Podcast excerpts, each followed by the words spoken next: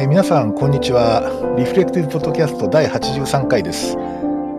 リフレクティブポッドキャストは様々なゲストをお招きして、家庭医療やプライマリーケアの話題を中心に、小説、漫画、アニメ、映画、ドラマ、音楽などのコンテンツと、その背景のカルチャーや社会情勢なども接続しつつ気楽に雑談するポッドキャスト番組となっております。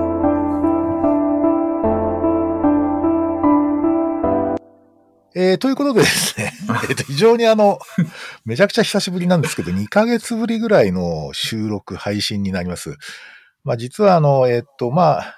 ちょうどですね、COVID-19 が8月に大爆発して以降ですね、えーちょっとかなり、その後忙しかったりとか、いろんな仕事がまた入ってきたりしてですね、ちょっと収録ができなかったんですけれども、えーっと、今日は実はクリスマスイブなんですが、まあ、クリスマスイブから、ちょっとす、えー収録配信再開ということでですね、ちょっとリハビリも兼ねて今日は収録したいと思っております。えーどうも、あの、ご無沙汰しておりました。えーっとですね、えーということで今日その再開第1弾ということでですね、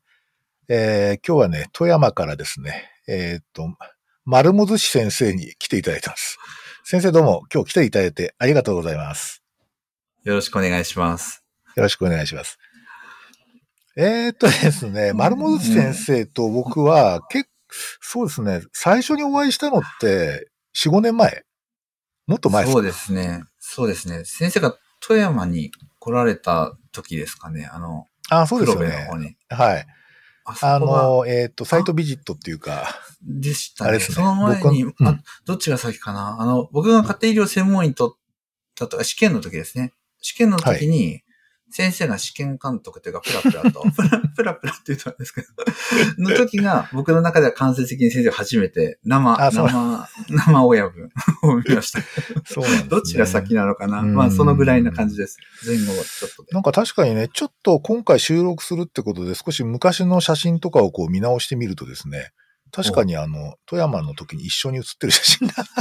二人で写ってる写真がありました。そうなんです。僕も未だにあの自分のえー紹介写真の一つですから、自己、自己紹介写真の。そうですね。まあ、あの、でそれ以来なんかちょっと薄いつながりっていうかですね、いやー まあネット上介してね。そうですね。僕の中では死です、先生は。いやいやいやいや師匠、師匠。ちょっと、うんまあのそうそういう感じの意識はあんまりないんですけど、えまあ、たーだ、いやいやいや、ねそれでですね、あの、丸本氏先生って言うと丸もっていうかですね、最近あの、すごい、ここ2年ぐらいですかね、かなり精力的に発信活動されていて、まあ、はい。特にあの、マルチモビリティについては、2020年の4月ぐらいかな、あの、医学会新聞で医学、医学書院の、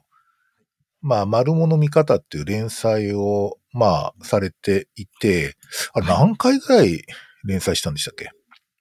えっと、よ今は21回ですね。21回すごいよね。はい、はい。いや、21回ね、これ、ま、毎週でしょ？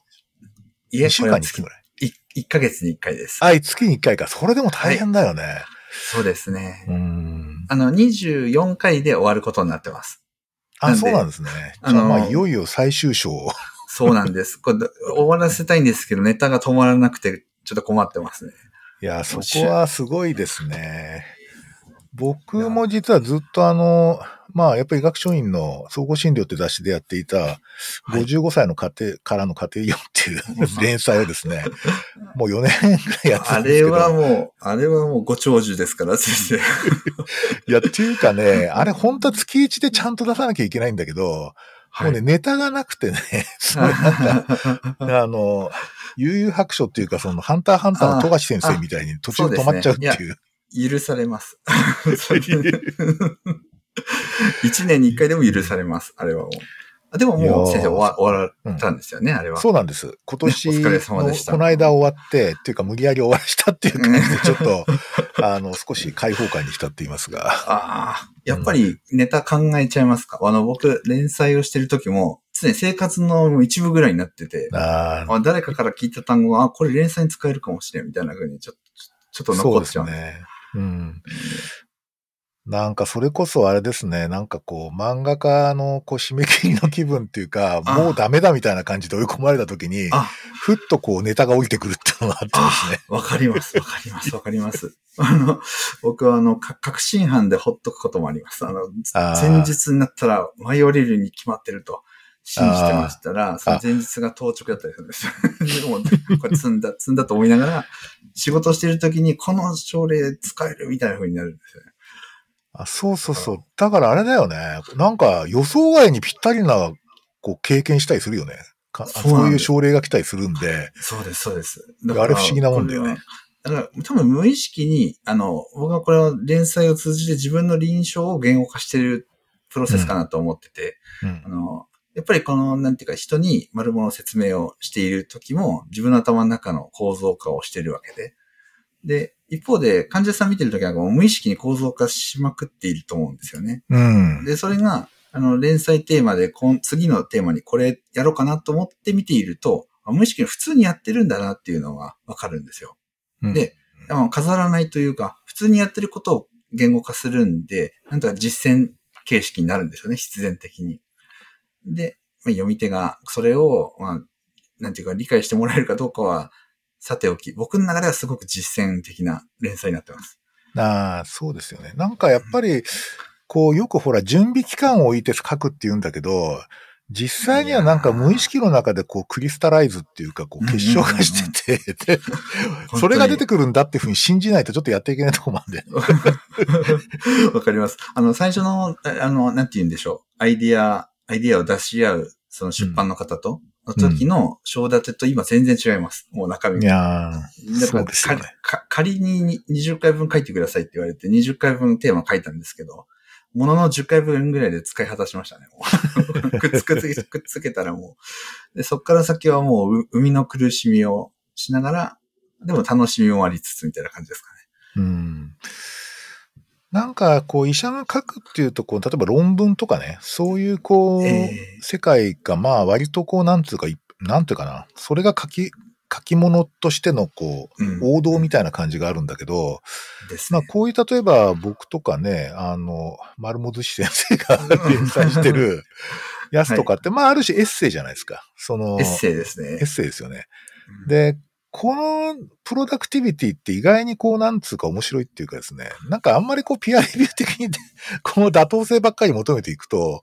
ちょっと逆にこう、なんつうか、跳躍とかさ、なんかこう、逆にこう、発想のこう、なんつうの、飛躍みたいなやつっていうのが、逆にこう、ですよね。なくなっちゃって、あんまり。こう、読んでて面白くないっていうか、はい読んで、読み手の側がそんなにインスパイアされなくなっちゃうよね。あんまり予定調和的だとね。うんうんうんうん。そうですよね。だから教、うん教科書を書く気は全くないんですよね。うん教科書というか、まあ、新たな知見をま、まあ、なんていうか、想像していくっていうよりは、なんか結果生まれていくような感じがするんですよね。論文書いてる人って多分なんか自分の中で構想があって、それをまあ文章化すると思うんですけど、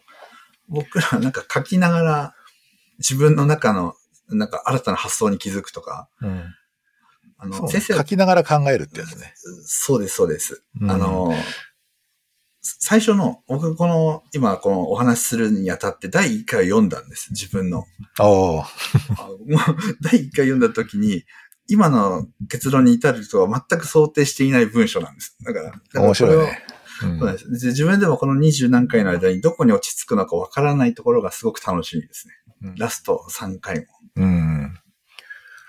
そうですね。ということでですね、まあ、丸本氏先生の場合は、まあ、マルチモビリティ、まあ、多疾患併存状態とか、まあ、まだ正式な日本語がこう、ピチッと決まってるわけじゃないんだけど、まあ、そうですね。いわゆるあの、多くの疾患が併存している状態に関して、まあ、非常にあの、今、あの、いろんな形で発信されてますけれども、はいちょ。っとまあ、なんかこう、丸本氏先生がですね、このテーマに興味を持ったきっかけとか、あとこう、なんとかな、今の連載の全体の作りとか、うんうんまあ、その中でこう、いろんな先生がですね、えー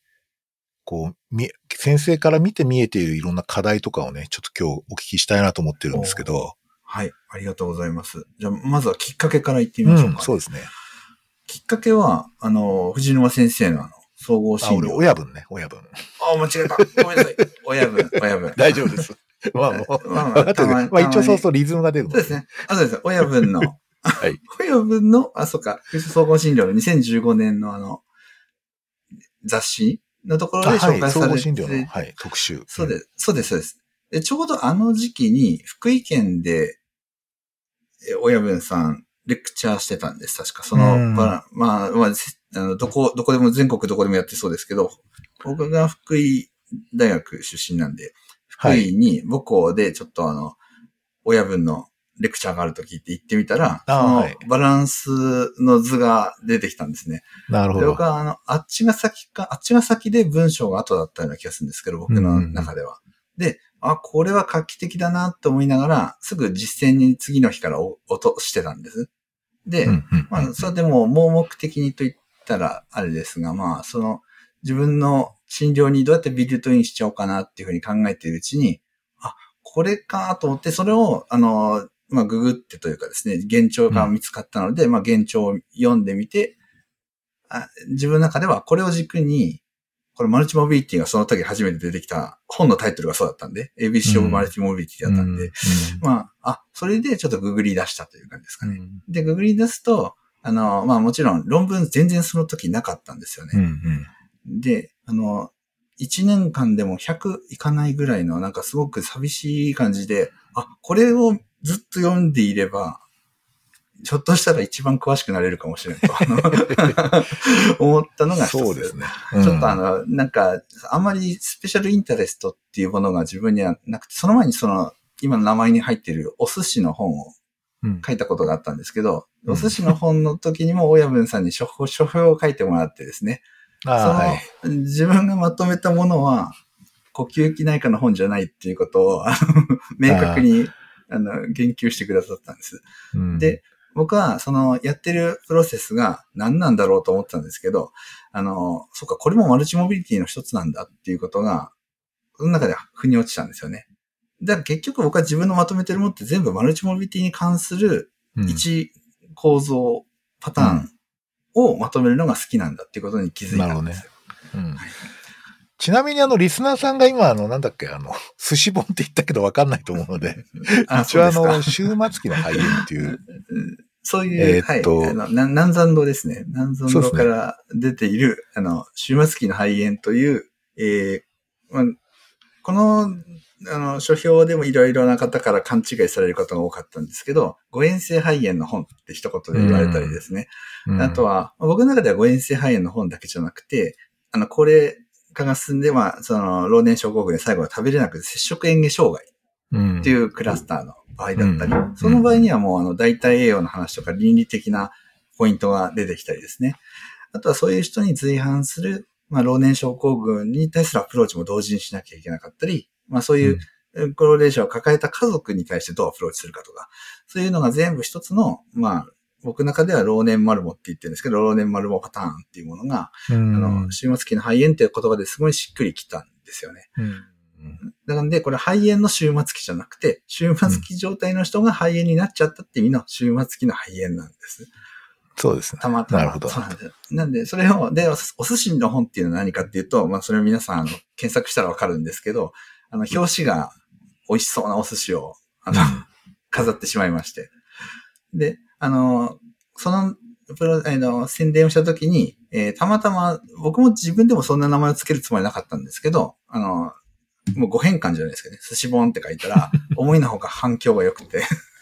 あ、これ寿司本でいいじゃんとかですね。なんかマーケティングがうまいとかですね。なんか、あの、僕の 思った以上にそこに食いついてくれる方がいたので、まあ、ええ今は寿司本って自分でも言うようにしてます。うん。まあそうですね。通称寿司本ね。通称寿司本。まああれはなかなかでもなんかあれだよね。やっぱりちょっとこう、物事の多面性を、あの、はいなんていうか、寿司台の上に置い見せてるって感じだよね。ああ、本当です、本当です。実はあれ、サラダとかいろんな案が出ていたんです、出版社からは。うんで、あの、サラダ本でもよかったかなと思ったんですけど、でも爽やかな感じだじそうです。いろんな、なんて言うんでしょう、野菜とかがいっぱい乗っていていいだろうと思ったんですけど、まあ、直感的に僕がサラダより寿司の方が好きだったって決ま りましたね。あ、いいですね。そうか。そうすると、じゃあね、ちょっとこう、なんとかな、その、マーチモビリティがなんで重要なのかっていう、まあ、現時点でこう、えっと、丸本氏先生がですね、考えている、はい。なんかこう、なんで重要なんだろうっていうのは、どんな風にこう、先生の中では、こう、位置づいてるっていうか、言語化されてるんですかね？まあ、重要であるっていうのは、まずあの、その、その定義がまずそもそも、まあ、確立されてはいないんですけど、仮に2つ以上と定義した場合には、その、青木先生の研究とかで、日本人の高齢者の6割近くが、うん。もう丸も状態だと。うん。で、っていうことは、あの、多くの臨床家に与えるインパクトが大きいのかなと思ったんですね。うん。うん。その希少疾患に詳しくなっても、その希少疾患見れる人ってそんなにいらないじゃないですか。うん。目の前に来る確率が低いと。でも、皆さんどんな外来をしていても、6、7割そんな人見てるよっていうものは、パターンがわからないとか、アプローチがわからないっておかしい気がしたんですよね。うん。なんで、あの、すぐ明日の臨床に、の6割ぐらいが、この発想を使うだけで、今までより一歩踏み込んだものができるっていうのが、マルボについて僕が、あの、広めたいと思った一つの、まあ、重重要性なんですね。で、もう一つは、その、それが与えるインパクトで、その、マルモ集団の方々が治療負担が多くなってしまったり、つまり、あお薬が多くなったり、通院の負担がかかったり、あの、ケアの分担とかって言って、複数のお医者さんにかかるんですけど、情報の共有がうまくいってなかったり、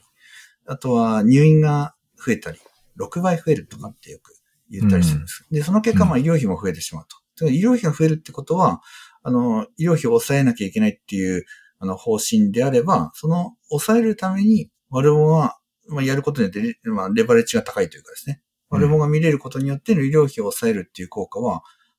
かなり大きいんじゃないか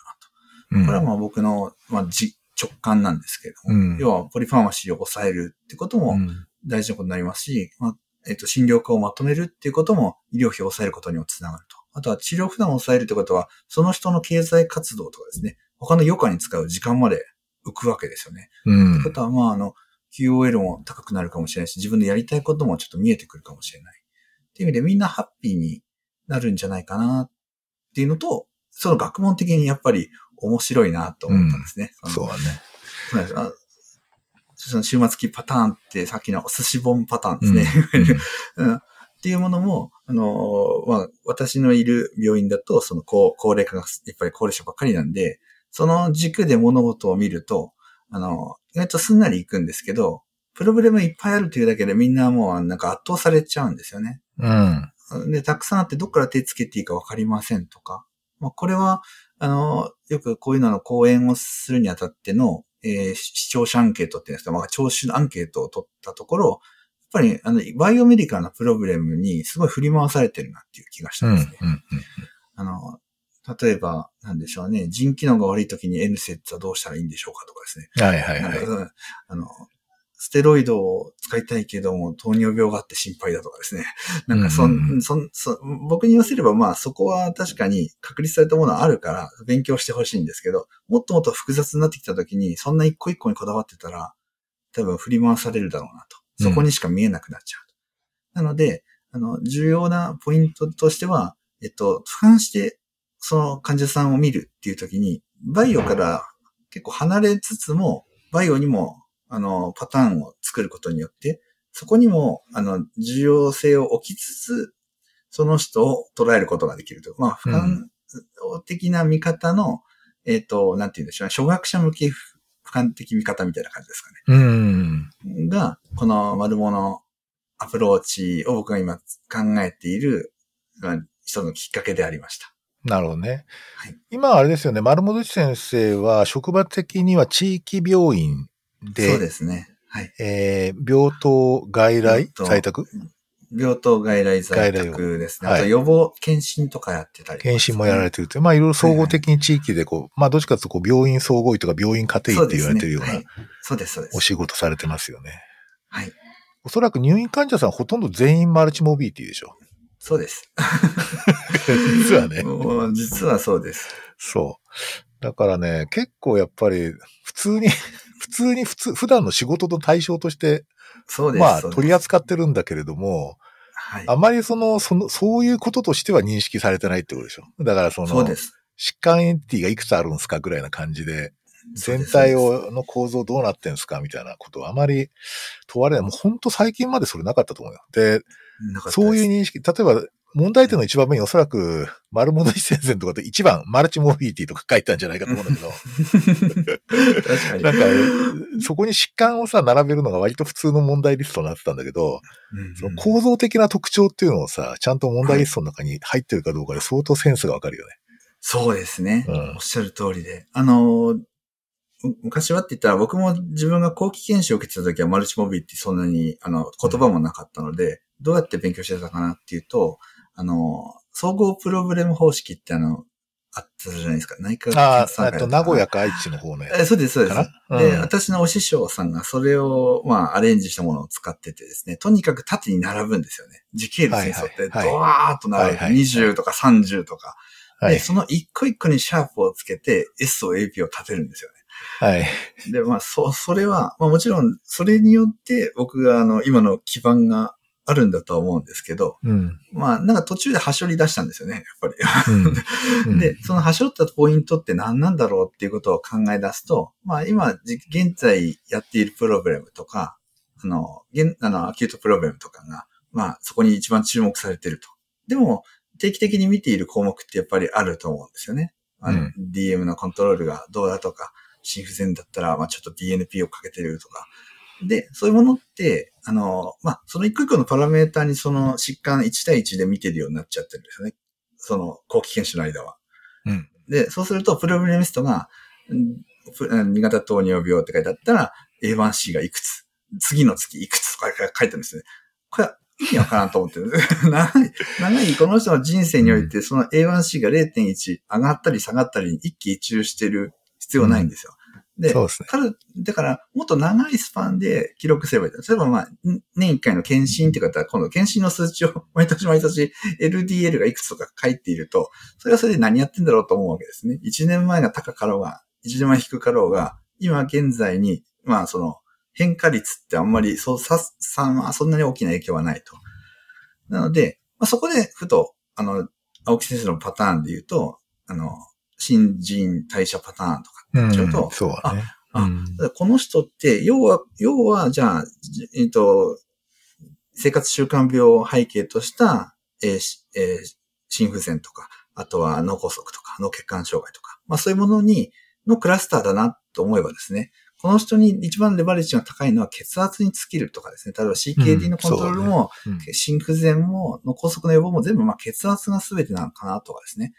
で、そうなると、この人の、まあ、禁煙の指導とかも、あ、結構重みを置かなきゃいけないポイントだってことがわかるんですよね。うん。だからまあ、生活習慣病中心なパターンはこの人はこうだとか、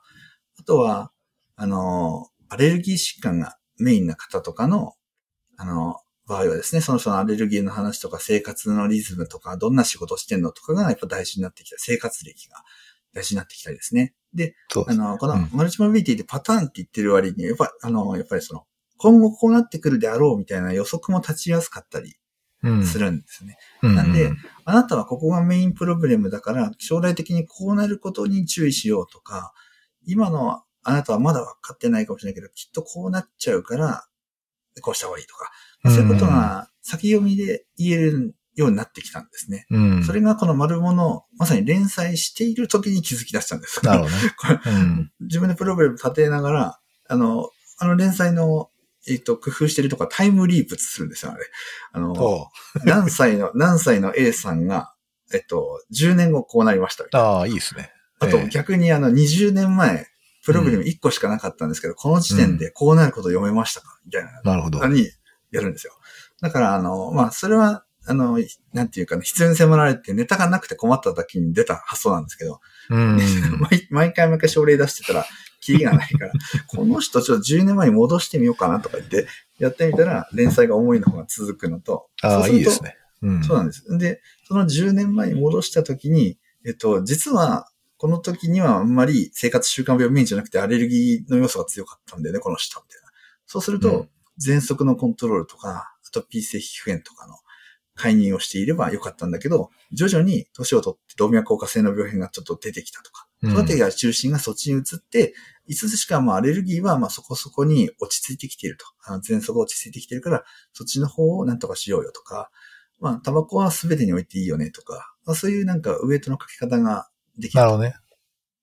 で、あの、もうちょっと喋ると、外来って時間限られてるじゃないですか。はいはいはい。なんで、あえて一個やるなら何みたいな発想が、あの、はいはい。状況によって要求されるときに。センスが出ると思うんですよね。はい。あのあな、あなたに一番いいのは痩せることですみたいなでもいいですし、うんあなたは、あの、寂しいことが問題だと思いますとか、うん ちょっと。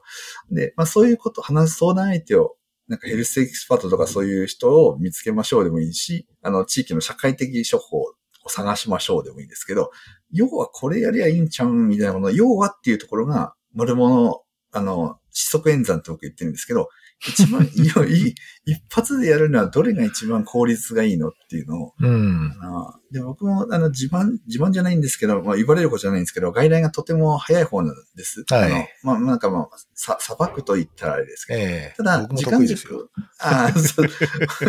さすがです。で、あの、その、限られた時間の間に、まあ、来月につなげればいいかとかですね。これをやれば、ひょっとしたら次の外来には自分の予想を上回るいいことをしてくれるんじゃないかとか、そういうところを見出すのが好きで、だから自分がなんか直してやったぞじゃなくて、まあ、その人のレジリエンスを高めるとか、うん。その人が健康になるためにどうすればいいの健康院みたいなものを探るだけとか、うん。うん。っていうのが、あの、芽生えてきたというか、これも丸も通じてだと思うんですね。なんかいろいろ AGP とか、解釈的医療とかいろいろ勉強はしてきたものの、結局僕マルチモビリティ見てるときに自然と使ってるんだなっていうことがうん。いや、そうですよ。うん。ビルトインされてきてですね。うんそうなると、あの、まあ、ま丸もあくまで、あの、とっかかりに過ぎなかったんだってことに気づかされたんです。うん。で、結局いろんなことを勉強しないと丸も見れない いや、そうですよね。だから、ねなんかこう、おそらくね、経験的にね、こう、複複雑な問題とか、はいそのはい、多層、はい。多面的、なんとかな、多疾患の併存があるとかっていうのは、うん。おそらくうん、経験的にこう、年取るとわかるよみたいに語られてた部分があって、で、それはなんかねここが落としどころだろうとかさ、そうですね。それからわかります、かります。この人はこれをまずやっときゃいいんだよとか、で、あ、ほら、やっぱり若い先生ほどの問題点ごとに何かを指導しようとするじゃない、治療そうするとさ、あの、1回の診療で10個ぐらいイシューが出てきてさ、そうですよで、ね。患者さんに、あの、今何言われたか覚えてますか？いやー、みたいな感じなんですそう。だからメッセージはシンプルにみたいな、そういうなんか昔から言われてるパールを、まあなんかやっぱりこうリサーチの積み重ねの中で、もう世界的に今リサーチが進んでるから、まあそういう中でちょっとそれをこう臨床のメソッドにこう落とし込んでいこうっていうのはおそらく丸本医師さんのなんかこう意図ですよね。う。そうです、そうです。で、今は、あの、やっぱ人為的というか、自分でこうやってアプローチしたら、要はこれだよねにパターンが認識されたと。で、そのパターンを失速演算みたいな形で、本当その中でも一番効率のいいやり方はこれよねっていうのを見つけたら、うんそのやったやり方が、えっ、と、親分さんの、まあ、教えてくれてたあのバランスで、うんそのやり方が本当にバランスを保てているのかみたいなのを、うん無意識になんか行ったり来たり頭の中でしていたんですよね。うん。きっとこれって AI とかでもできるんじゃないかなとか、ああ、なるほどね。思うとかあるんですよね。うんまあ、どんな入力をしたらできるかはうんまだ、あれですけど、結構世界中でその、今、えー研究進んでいるようで、うんうんそれこそ、と、どこだ、グラスゴーとかなんかそこでうん。も、はあ、はあはあ、なんかやりそうですね。うん。はい確かに英国がかなり、すごいお金も人もかけて、す そうごないんですよね勢いでやってるから。本当にうん本当に。なので、まあ、そういうものが、まあ、当然でも日本版ができないと、やっぱり順応しないような気もしますし、そうですね。そういう分かりやすいものができたら、あの、うん町の開業医さんでも、うんあの、気軽に、なんか今の患者さんに対しての、まあカルテが自動入力とかでもいいんですけど、こんな患者さんってどうするんだっけで、上位3つですとかって、あの、出るようになると、それはすごい診断、診療サポートツールになるかもしれませんね。まあ、あの、まあそうだよね。USPSTF のあの、あなんか、スモーキ、うんあの、スモーキングとハイパーテンションの介入すべしみたいな、あれと一緒ですね。あなんかもう、愚直にみんな、しあの、数字を年齢と体重とタバコと、なんか性行動とかって入れるのと一緒で、あれのもっとあの、丸も版みたいうんな。。で、プログレミストが、でしょうね、自動収集とかされるのかいいのか、うん。わからんですけど、うん。まあそういうもので、いい、あの、新しい診療ツールができれば、日本に与えるインパクト、医療費もひょっとしたらその介入で抑えられるかもしれない。うん。そうね。今なんか診断アシストツールみたいなやつが、まあ AI をしょあのと称して、こう、商品化っていうか開発もされてるんだけど、僕何個か見せてもらったんだけど、はいはい。基本的にはアルゴリズムですね、普通の。だから、こう、症状から含め、症状からこう、なんつうの、その、えっ、と、どの鑑別診断が、なんか 一番当て当てはまりそうとか、そういう話になってるから、はい。実はマルチモビリティとはちょっと違うんだよね。あの、そ、それはおそらくあれには合わなくて、確かに。なんかもうちょっとデータサイエンス的な考え方が必要じゃないかとか、そうなんですよ AI 的な考えが必要じゃないかって気がするよね。おっしゃる通りです。あの、なんかディープラーニングとかで、なんかもうこの、こうやって弾き出した3つがなんでできたのかを我々がうん。言語化する必要があると思うんですよね、そうそうそうも う。うん、あなたに。必要なのは趣味ですとか言われたら、なんでってきっと初学者とかは思いながら、趣味か。じゃあ趣味で、みたいな感じで チョイスしていくとか。丸本先生もほらご存知のあの、 inductive foraging とかさ、ああの、要するにその、はいはいはいえっ、と、どういうふうにこう、なんかこう未分化な問題が来たときに、うんそれをこう、臨床医とこう、患者が共同でなんか問題設定をして、一体何が問題なのかを探っていくプロセスってあるじゃない、あれってね、おそらくね、全然ね、あの、し、今の診断アシストツールでは役に立たないんですよ。で、なんでかって言ったら問題がそもそも設定されてないからなんで。そうですね。そうですね。そう、身分から問題だ。だから結構ね、やっぱり現場の臨床で、うんあ、頭痛ですね、みたいなシンプルな、こう、主訴だったらまあわかるけど、逆に言うとそれ別にツール使わなくてもできんじゃねって感じもしたりするんで、やっぱりそそうですよね。の、なんかちょっと集合知っていうかね、で、我々のこうなん、例えばあの、あの、読み、写真読み込ませてさ、 machine learning でたくさんの写真を、ま読み込まして、で、うんうんこの写真で一番いい加工はこれですみたいなのを提示してくるアプリがあるわけね。iPad とかありますね。ありますね。そうなんで、はいああいう感じで、だからいろんな経験がですね、うまくこう、ラディープラーニングさせるっていうか、あ経験だけでもあじゃなくても患者自体のマルチモビリティのパターンをディープラーニングさせるだけでおそらくいろんなことわかるよね、きっと。本当です、本当です。なんで、おそらく今5パターンがその、青木先生とか出してますけど、もっと体感的にはいっぱいあるいや、そうでしょうね。うんなんで、まあ、そういうものが今後または研究されてきて分かるようになるんじゃないかな。うん逆に AI が分析し出すんじゃないかなと。そうですね。いや、そう思いますよ。うん。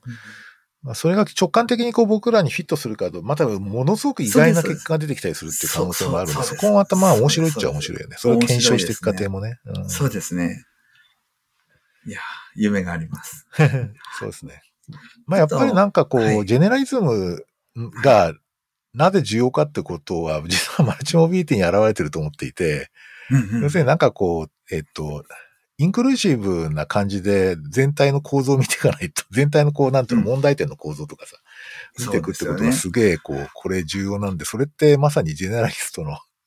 そうなあのんですよ、ね。根本的な機能だよね。ううんうんうんやっぱり何かに、なんかせ臓器の専門を持ってしまうと、そこにフォーカスしてしまうんでしょうね。差がというか。いや、差がっていうよりも、あの、そ、そういう仕事なんだと思うよ。だからそれにいいわ。悪いもなくて、なんか要するにその、そういう仕事を組み立ててるんですよ。でなるほ、どそれがうまく当てはまるとうまくいくって感じなんだけど、はいはいはい。マルチモビリティってそれうまくいかないので、その、一つ一つのこう、あの、エクスクルーシブなこう、あの、スペシャリティがこう、こう、たくさんこう、周りにくっつけてもうまく全体としてはコントロールできないみたいな感じになってるんで、なるほど。まあ、そういう点では本当に、あの、ジェネラリズムとかジェネラリストがなんで必要かっていう根本の問題に触れてると思うんだよね、今のね。ああうん確かにそうですよね。なんか、そのプライマリーケアのパラドックスでしたっけ？あの、うん要は、臓器別専門医組み合わせるのと、ジェネラリスト一人で見るのとでは、なんか、生命用違うとか、あそうそうそう。逆説的な話がまあそうね出るんで。すよね。うん。いまあ、やー、こな、れ、なだから本当そうだよね。今までだったら、なんで総合医とか家庭がマルチモビリティうまく見れてんのっていうのを、あまあまあそういう複雑な人をうまく見れてんのっていうのを、マルモっていう単語を使うことによって、あ、この人でマルモに強い人なんだ、みたいうん。なのが、僕の一つの狙いでした。なんで、ね。だから、そそうだよね。だから先生のさ、その、これ見るとおそらくね、相談したくなるスペシャリストの人たくさんいると思うよ。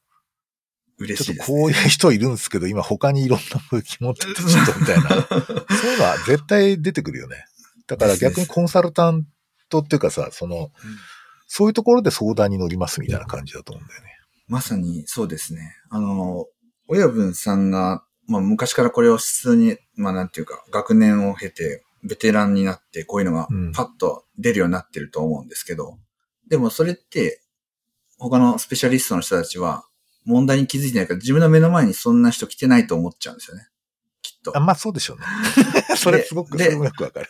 で、そんな人来てるわけないっていうには、本当に見えてないだけなのか、いや、普通に外来に来てるけど、みんな元気元気って言うだけだよ、みたいな感じで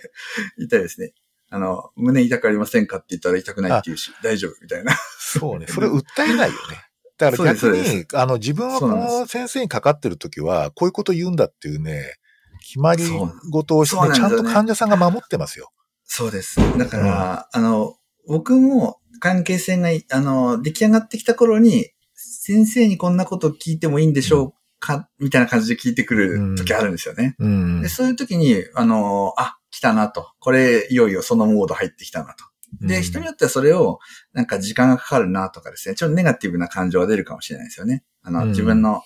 例えば、なんでしょうね。腰が痛いって言われても内科だからな、整形外科に行ってちょうとか、そういうふうにそう。なりかねないの結構ね、もう、あの、ちょっとこう、仕事のペースが乱れるんだよね。そうなんです自分よね。でスペシャリストの外来やったこともあるんでよくわかるんですけどい。やーあ、そうでした。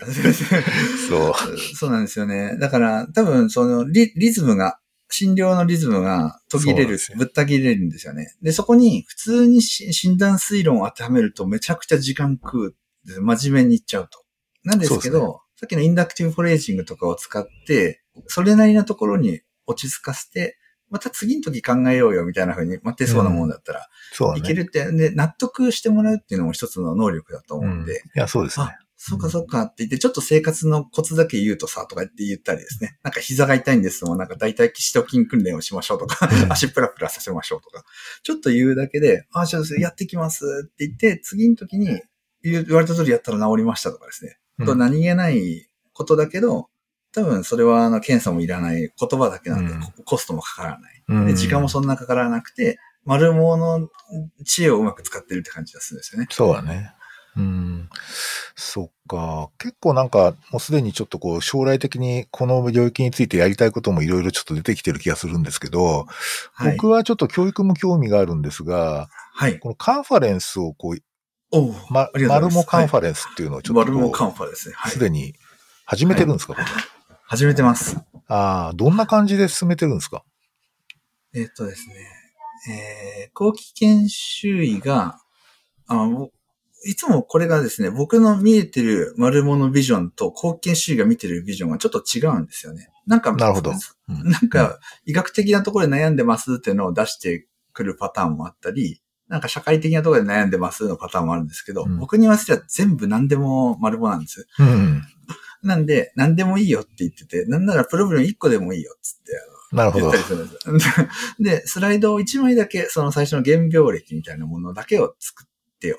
て、で、そこに、あの、本当どんな少ない情報でもいいんですけど、あの、一応、マルモカンファはですね、あの、松健先生と一緒にやってるんですよ。ああ、はいはい。はい。で、あの、臨床推論の視点でもこういうことを、あの、聞いてるとかって、そういう質問が来たり、で、僕は、その、松健先生の愛の手にも答える感じなんですけど、こういう人ってどんなパターンなんですかね？みたいな感じで言われたら、もう、さっき言ったような新陳代謝パターンっぽいですねとか、アレルギーの要素があるんで、喘息とかになったら困りますよね。こういう人大概タバコ吸ってるんですけど、どのぐらいですかみたいな感じで、ああ、はいあ。の、先読みで聞いていくみたいな感じで。で、あの、なんかその、スモスモーカーであったとしても、あの、どの、どんな風な理由でタバコをやめたんですかとかですね、あの、や、やめたきっかけとかも、きっとこういう時に病気になった、ここの段階でやめたんじゃないとかですね、ちょっとあの、その人の深掘りを、その段階で結構しちゃうんですよね。1枚目のスライドだけで30分あーぐらい喋ったりとか。あ、わかる。つまり少ない情報量で、できるだけたくさん仮説設定するってことでしょ。その通りです、その通りです。うん。うん。で、それを学んでほしいっていうのが一番なるほど。ね。うん。でで、もう、もう一個は、その、後からそれがバチバチ当たり出すんですけど、予想していたことが。うんで、バチバチ当たった後に、全部やろうとしてないみたいな感じで。で、実際やろうとしてて、外来が20分とかかかってますとかっていうと、いやいやいや、そうじゃないんだよ、つって、これもし1分しかなかったら何するみたいな感じで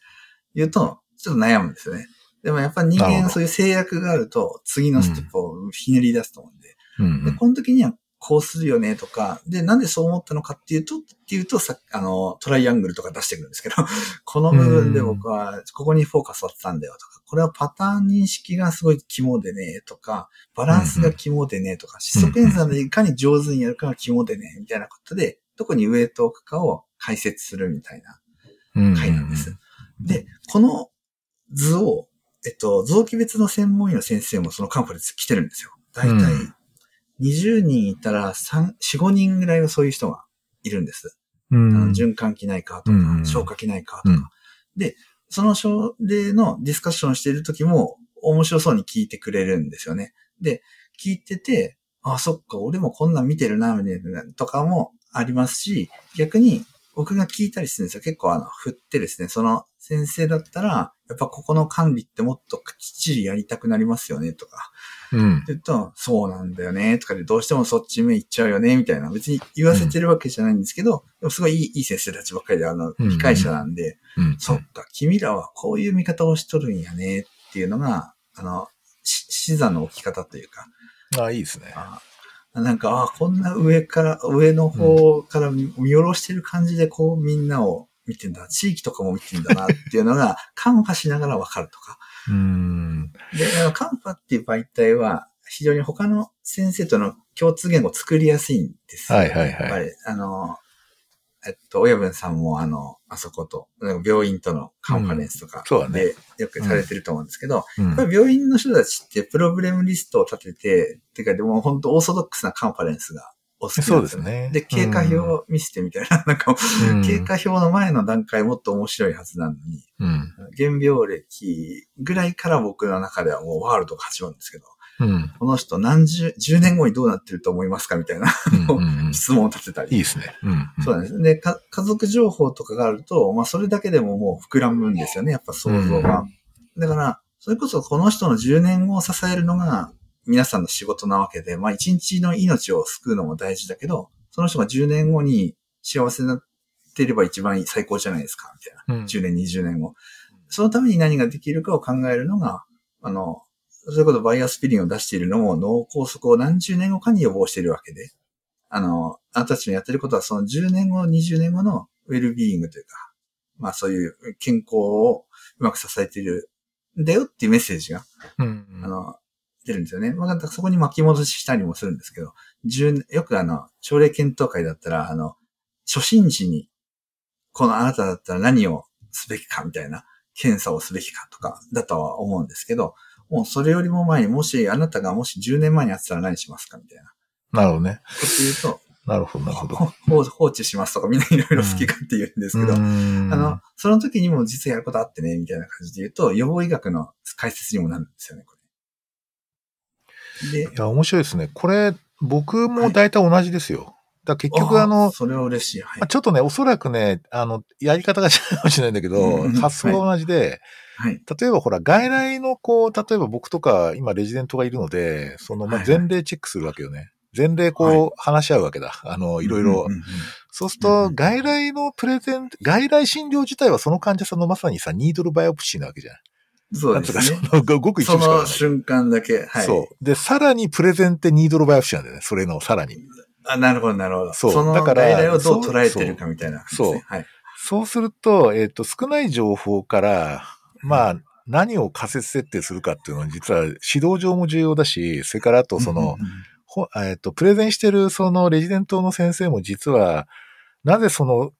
ニードル、そこをニードルバイオプシーしたのかみたいな感じのことを言語化してくかなきゃいけないかはいら、そとそのニードルバイオプシーは別の場所の方が良かったんじゃないかみたいな話になるわけ。ですよね。そうですよね。だから結構ね、少ない情報からね、何をね、ちょっと考えるかってトレーニングって実はすごい重要で、まあ実は家族療法なんかもそうなんですけど、あの、これね、結構さ、ほら、過不足なく全部プレゼンしろって多いじゃん。内科の患あー、本当ですね。データとかさはいはいはいはい。で、早口でガンガン検査値言ってたりしてさ。そうですね。わかります、ね、あれだとね、全然臨床的なね、センスが磨かれないと思っていて、だから、ね、あの、丸本先生が言ってるそのやり方ってめちゃくちゃこう、臨床のセンスっていうか、まあ、クリニシャンとしてのセンスがすごい磨かれると思いますよ。で、なんか、すごいなんかね、あの、やっぱ内科じゃないなと思った。絶対内科のカンファレンスでそれありえないでしょ。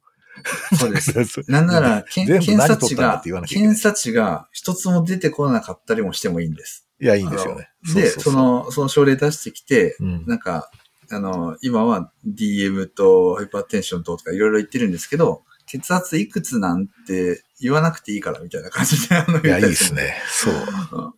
うんそんなのいらない。重要じゃなかったですね。そうです。そうです。そうです。そうです。そうそうそう。だいたい150ってきても、まあ、そのぐらいでもいいよねとか言うじゃんみたいな感じで、あの、160だったらどうなんみたいな感じで言うと、あんまりあの、そこにディシジョンメイクが違わなければ、そこに振り回されなくてもいいと思ってるんです。例えば、なんでしょうね。あ走って外来に来た人とかの160はそんなに心配してないし。だから、そう、ナラティブな要素とかは、あの、の方がむしろ大事にしたくてですね。そうだね。そうです。僕ね、もう一つちょっと興味があるのが、はい、その、はい、多職種、その、まあ、医者以外っていうか、えー、そういったところとのなんかこう、このママーチモビリティとか丸物患者さんに関してのこうなんかディスカッションみたいなのと、なんかやっぱりその、この領域こういろいろこう、詰めて考えてきて、なんかちょっと変わったところがあります？あります、あります。えっと、うん、まず自分の所属するところもやっぱ多職種でいろんなことをするわけで、うん、あの、みんなやっぱ、あの、マルチモビリティっていう名前を付けてなかったわけですね。ただ、あの、高齢者を見ているんですね。で、高齢者を見ているっていうと、あの、リハビリの人たちはやっぱりその ADL とか身体機能について注目する人や演劇機能に注目する人ってやっぱバラバラにいたんですけど、でも、全体を知りたいっていうニーズがやっぱりその、コメディカルの人たちって強いんですよね。あの、なんて言うんでしょうね。医学を勉強してきていないから、お医者さんがすごい、うん、お医者さんに教えてほしいみたいな感じで来るんですけど、うん、僕に言わせれば、あなたたちの方がよっぽどすごいんだよって言いたいんですよ。生活を見てるからって言って。うん、で、リハビリの人たちも、あの、まあ、うちの病院だと訪問リハビリとかするんで、家での生活の様子とか、まあ、当然、家屋評価に行ってお家を見てきましたとか。で、えっと、リハビリの、えっと、セラピー中にその人のやりたいこととか全部聞いてるし、うんうん。もあの、こう研修のプレゼンとかよりもはるかになんか息遣いが聞こえるというか、なんかすごく、あこの人のことよく知っているプレゼンができてるからすごいじゃんっていうふうに僕は思うんですよね。うん。で、この丸物カンファのやり方だと、検査値出てこない分振り回されないんですよね。なんか、ゴーグル名誉シートなんだっけ、みたいな風にならないんですよ。さすがにそれはあるとして、もっと難しい検査値とかが出てきても、うん、D ダイマーってなんだっけわかんないやとか、えー、なんで振り回されなくて、あ、要は、この共通言語としての、あ、非常にとっつきやすいカンファだなっていうのはみんな思ってくれている、うん。なるほどね。で、あ、そうか。バラそうなんですなるほど、なるほど。うん、で、バランスモデルとかも、私、あの、看護の、訪問看護と介護っていう医学書院の雑誌に、全、全部の項目を自分で書くっていう、ちょっとあの、3万文字ぐらい書いてあるんですけど。すごいな。3万文字大変ですね。すごいですよね。で、それがあの、自分で章立てして、第1章、第2章、第3章でバランスの6つ並んでるやつを1章ずつ説明していった感じなんですね。で、それをしたことによって看護師さんたちが、あ、これ普通に私たちやってるのと一緒だわっていうふうに気づいたんですね。うん、で、そういうのって、どの職種も、リハビリ向きと薬剤師向きにも同じことをしたんですけど、で、それぞれのシナリオに、それっぽくしたんですよね、仕掛けとしては。なるほど。看護のケアの視点でのバランスモデルと、薬剤師さんだとポリファーマシーの視点でのバランスモデルとか、で、リハビリだと ADL の方を支えるためのバランスモデル。っていう風に出すと、みんなの中で丸もっていう言葉で、頭の中で同じ、あの、バランスが浮かぶようになってるはずなんです。で、これが浸透すると、カンファの時にバランスモデルを出すと、あの、倫理の4分割みたいなもんですかね。あの、どこを埋めるの得意みたいな人が出てくると思うんですよね。なるほどね、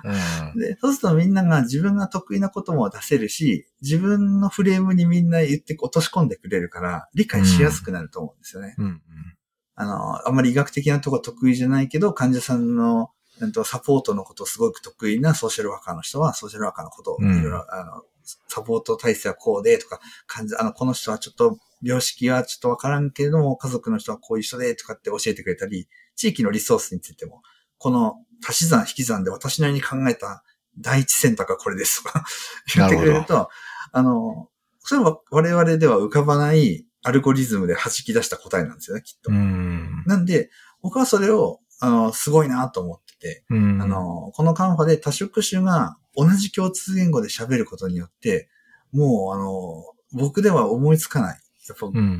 多職種で言うと、それこそ真の多職種連携だと思うんですけど、お互いの共通言語を持った上で、お互いの得意なところを活かすと。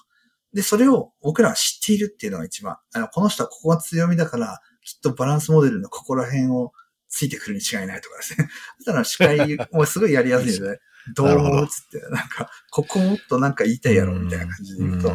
実は、みたいな感じで、あの、教えてくれるんですよね。そっか。ある種の、まあ、権威勾配みたいなやつもちょっとフラットになるよね。共通言語で。なります、なります。やるとね。で、ちょうど今 IP とのコラボがもう、来年かな始まる予定なんです。なるほど。もともと既存の IP をやっているあの、うん、団体がありまして、そこの中に、もともとの知り合いがいたっていうのと、あの、丸物連載を見てくれたと。うんうん、で、そこから声がかかってきてですね、うん、あの、丸、丸物専門家にも入ってもらいたいみたいな。ここでやっぱ丸物専門家って言われると、なんか、あれですね、IP、IP の専門家じゃない視点から なんか言えるんじゃないっていうことで、居心地がいいんですね。これ、そこになんか IP の専門家としてとかって言っちゃうとちょっとなんか、うん、あの、うまくいかない可能性があるんですけど、うん、向こうも、あの、丸物専門家は、ただ見て、オブザーブみたいな感じで見ていて、そこのバランスを整えてくれる指揮者みたいな存在なんかなっていう認識できっといると思うので、で、あの、結構困った症例が、丸物なんですって言われることが多いんですよね。その IP のテーマっていうかね。まあ、ねうん、で、その丸物なんですって言われると、大抵の人丸物だから、全部丸物なんだよって言いたいんですけど、うん、あの、やっぱりその、悩、悩ましいのは、やっぱそういう人たちを、どっから手つけていいかわからないっていう初学者の意見だったり、多職種だった場合には、この人、私には何ができるのっていうのを教えてほしいとか、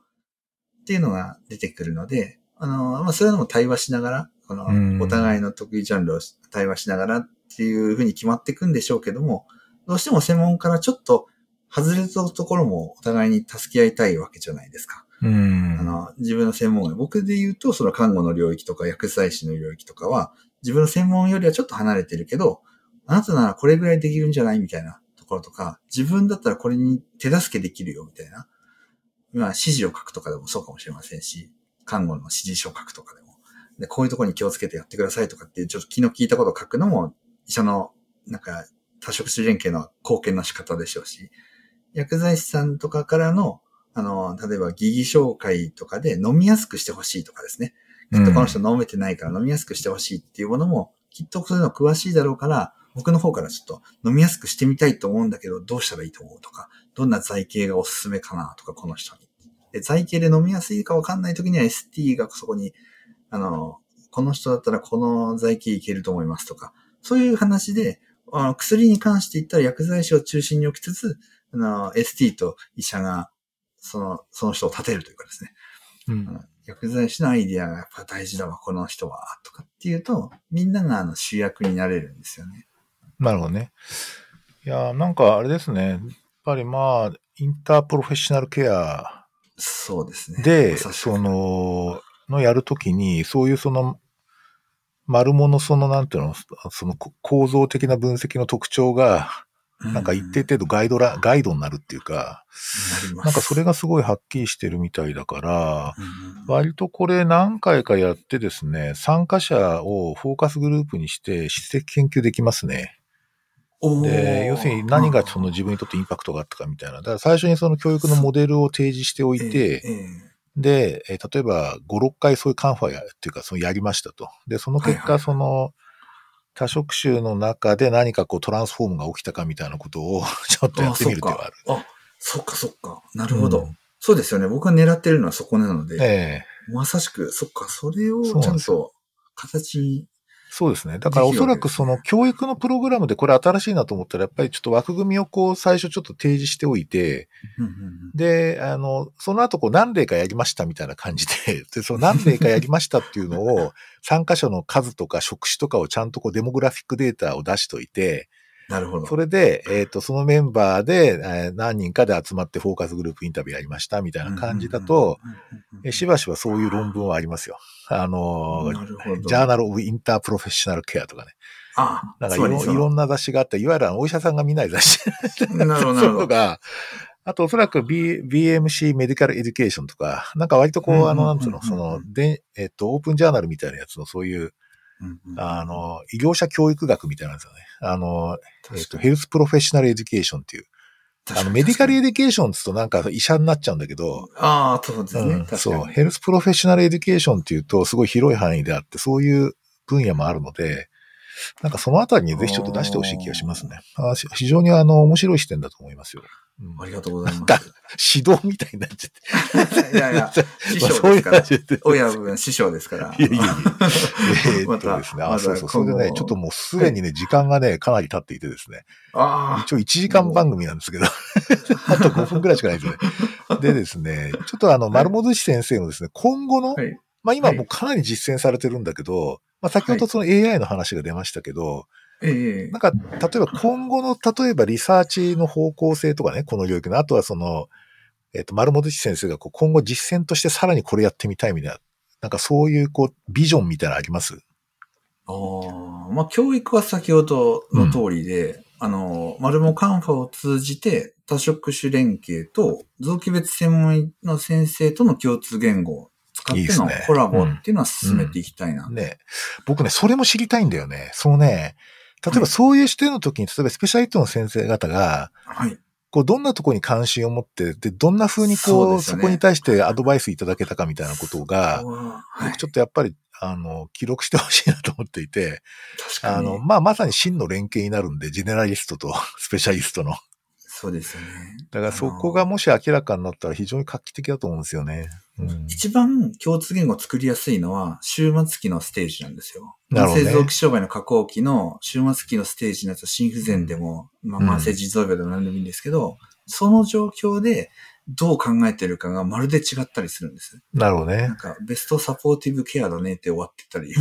まあそうね。で、ベストサポーティブケアだねっていうのは、要するにもういいよ、やらないよってことでしょ。そういうこと何もいいよ、私は関係ありませんってことだから。そうですね。で、まあ、そうそう、そう言われたときに、いや、この人って実はこういうやりがい、生きがいが残っててね、みたいな感じで僕ら、二の手三の手で、QOL を高めるとか、あ、で、まあ、でも、や、突き詰めていくと、やっぱり僕も内科頭を持ち合わせてるようで、確かにそういう視点では映ってないよね、みたいな感じになったりですね。うん。うん、ただ、それで周りの人たちって悲しそうかなっていう思ったら、意外とみんな受け入れ良いね、とかですね、うん。で、そこから1年寿命を伸ばすことって、この人にどんだけ意味あるのかなっていう話をすると、なんか BSC とかって言ってる人たちでも、あ、そっか、それって悪い、ネガティブな意味で言わん、言ってないんだろうなっていうね、この人にいいことって他にもあるんだな、やれることあるんだなって。しかも、多職種がそういうのって結構、あの、不全感抱くんですよね。うん、なんで、あの、いやある、あるじゃん、こんなにみんないいことしてちゃじゃん、みたいな感じで、まあ、デスカンファとかってよくやったりするんですけど、その時にも丸物視点でフィードバックするんです。うん、うん、なるほど。バランスよくできてたよ、みたいな。やりすぎなかったことが偉いとか、なんか、あ、いいね、それね。なんか、それがあったかみたいなね。ちょっとアハ体験というか。そうですね、その通りです。そういうなんか発見があるといいですよね。そうです。あとは、透析とかするしない問題とかも腎臓の内科とかだったら起きますけど。そう,、ねうん、そうなんです。で、とはいえ、スペシャリストの、例えばその、腹膜透析とかの新しいオプションとかポンポンポンと出してくれると、それはありがたいみたいな感じで、さすが、さすが専門家っていうふうになるので、どっちが偉いとかじゃ先生もさっき言ったよそうですね。どっちが偉いでもなくて、そうなんです。なんで、我々の知恵も大事、向こうの知恵も大事ってやると、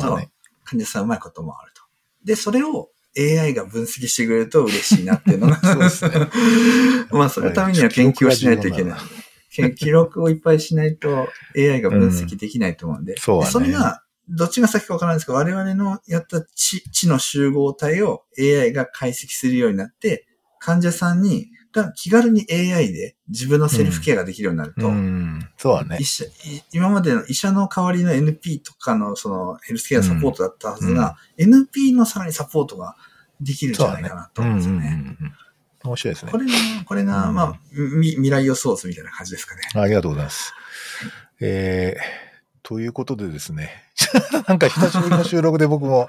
なんかひたすらあの、丸の女子先生のお話に聞き入ってしまったんですけど、大変勉強になりました。た楽しかったです。いや、ありがとうございます。えっと、またぜひちょっと、また遊びに来てください。ありがとうございます。はい、ありがとうございました。また、またあの、またいつか、あれを本にします。あの、というひとまず。あの、連載を本にしますのはい、で。連載ぜひ書籍化を待っておりますので、はい。はい。はい